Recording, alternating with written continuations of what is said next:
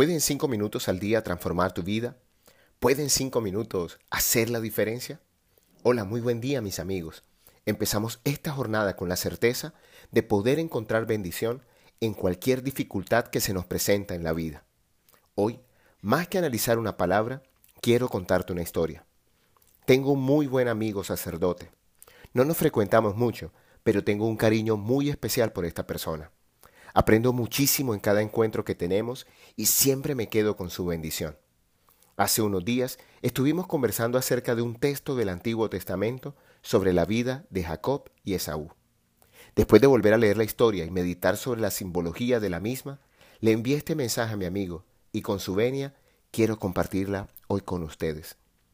El texto, si desea buscarlo, se encuentra en Génesis 32, 22, 30. Jacob se encuentra solo. Ha juntado lo poco que le queda y emprende su camino. Llega la noche y con ella aparecen los miedos. Miedo de su hermano Esaú. Lo había engañado para ganarse la bendición de hermano mayor. Miedo de haberlo perdido todo y de recibir ahora la venganza de Dios. Allí, en medio de la noche, Jacob tiene una lucha, una confrontación. Y tengo la sensación de que es una confrontación espiritual. Es un combate de su alma. Son sus miedos más profundos. En su noche más oscura se pelea con Dios. En su noche más difícil, en lo que termina siendo su problema más complicado, pelea con Dios. Sin embargo, algo dentro de él aviva sus fuerzas para ir a luchar y enfrentar esos miedos. Necesita transformar eso que tanto teme. Es una lucha sin cuartel. El ángel de Dios lo lastima profundamente y puede sentir todo su dolor. Y cuando va a amanecer, cuando va a llegar la luz del ángel, le pide que lo suelte. Ese símbolo es muy poderoso, ya lo veremos. Él le responde que para soltarlo debe darle su bendición. Jacob tiene la certeza que cualquiera sea el problema, miedo o angustia que esté padeciendo, tiene escondido detrás una bendición. Te vi cara a cara, se dice, y estoy vivo. Para los hebreos, ver a Dios a la cara era morir. Pero este encuentro de Jacob con el Padre no termina en muerte, sino en una profunda transformación. Y deja de ser Jacob, que significaba el que engaña, el que tomó el tobillo de su hermano y engañó, para convertirse en Israel, aquel que luchó no contra Dios, sino con Dios. Es una lucha interna.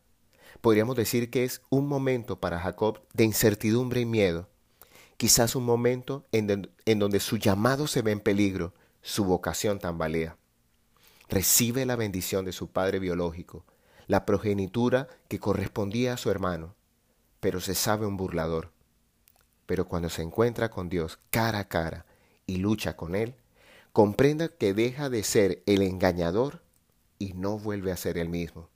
Ahora es un bendecido por el Señor. Hoy deseo orar por ti y pedirle al Padre que te bendiga en estos momentos de incertidumbre. Si estás enfrentando momentos de angustia, de tristeza o de dolor, recuerda esta historia. Jacob pide que no pase el momento difícil sin recibir la bendición. Qué gran enseñanza. Mientras muchos de nosotros deseamos que los problemas pasen lo más rápido posible, mientras queremos que la tristeza pase cuanto antes, hoy aprendemos que debemos pedir al Padre que no nos suelte hasta que recibamos de su parte la dicha de su palabra. Bendecir viene de benedictio, que significa bien decir o bien dicho. Y en los textos sagrados hace referencia a los beneficios espirituales que una persona puede gozar, tales como protección y sabiduría. Qué hermoso mensaje de este texto y quería compartirlo con ustedes. Que estos días de aislamiento social no nos abandonen hasta que la humanidad reciba su bendición. Cuando volvamos a encontrarnos, tendremos mayor sensibilidad y, por supuesto, una mayor sabiduría. No nos sueltes, Padre, en este momento, aun cuando algunas situaciones nos duelan, porque eso hace parte de mi proceso de crecimiento personal y nuestro crecimiento como sociedad. Hoy te habló tu amigo Luis Gabriel Cervantes desde el lugar de Midas para recordarte que cuando dedicas cinco minutos al día para ti, te permite recibir la bendición de la vida, del universo o de Dios. Yo prefiero llamarlo Padre. Y cuando estás en su presencia, te llenas de sabiduría y protección. Un gran, abrazo virtual hasta Cartagena, mi amigo sacerdote Jairo Álvarez. Síguenos en Instagram y Twitter como arroba Cervantes.